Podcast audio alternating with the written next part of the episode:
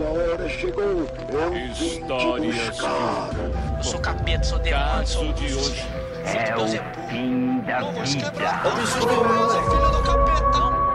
31 dias de horror com JP Martins.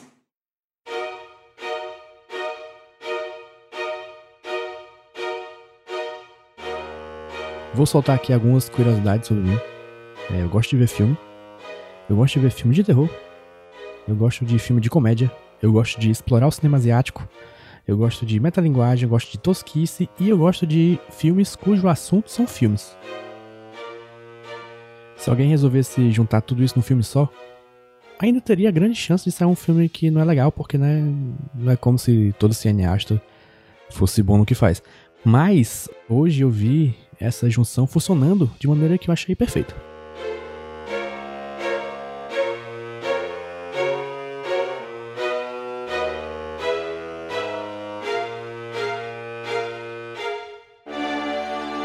Plano Sequência dos Mortos, que é o filme de 2017, é cheio de surpresas e eu acho que eu vou até ter dificuldade um pouco de falar sobre ele sem entregar mais da história do que eu já entreguei aqui na introdução.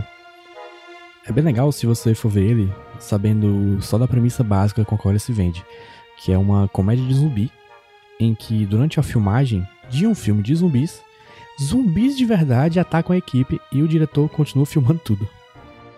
E o filme é isso aí, por 40 minutos. É um filme engraçado em plano de sequência, tosco e que parece que quer ser sério, né? Só que é só 40 minutos disso. Durante esses 40 minutos tem todo um clima estranho de que as pessoas não sabem muito bem o que estão fazendo, o que fica mais engraçado. Daí, o filme acaba. E aí começa outro filme, que faz com que as loucuras que a gente viu antes façam sentido, porque ele basicamente mostra outro ângulo da mesma história. Enquanto o filme de terror ele é ok, se você curte um trash. Não tem nem muito o que falar aqui, mesmo o podcast sendo sobre isso. Foi mal aí. Mas eu vi gente dizendo que é a melhor comédia de zumbi desde Todo Mundo Quase Morto. Só que eu acho uma comparação meio injusta, porque os filmes lidam com zumbis e com a comédia de maneira completamente diferente. Inclusive, recomendo muito assistir Todo Mundo Quase Morto também. O plano sequência dos mortos brilha mesmo na coisa de fazer rir. Eu, eu sou besta pra rir com filme. E eu sei que o humor japonês não é todo mundo que curte, mas esse foi um dos filmes que eu mais ri nos últimos anos.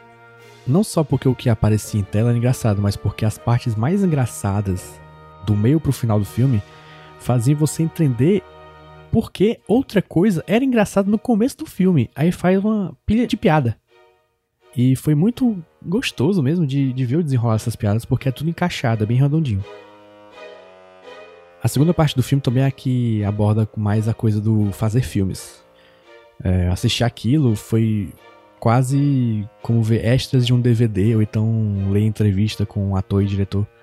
Só que de uma forma narrativa, interessante e engraçada. Ela também tem uma parte mais emocional, um drama familiar, que é muito bonitinho.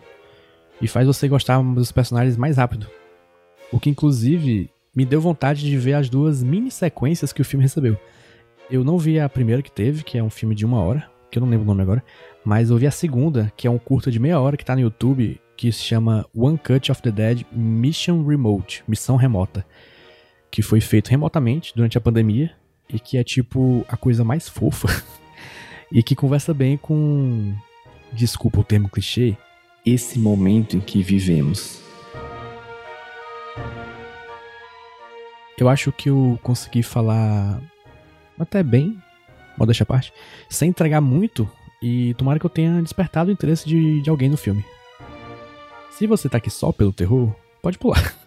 Mas se você é fãzão de comédia e tem curiosidade sobre produção de filmes, como eu, até inclusive filme de terror, olha só, eu acho que vale muito a pena. Eu consigo me ver voltando a esse filme várias vezes.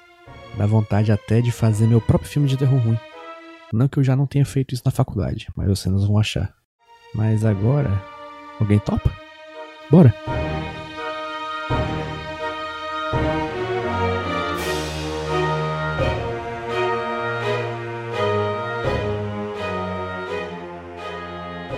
sou JP Martins e eu decidi que em outubro eu ia ver um filme de terror por dia, e também fazer um desenho para cada filme desses.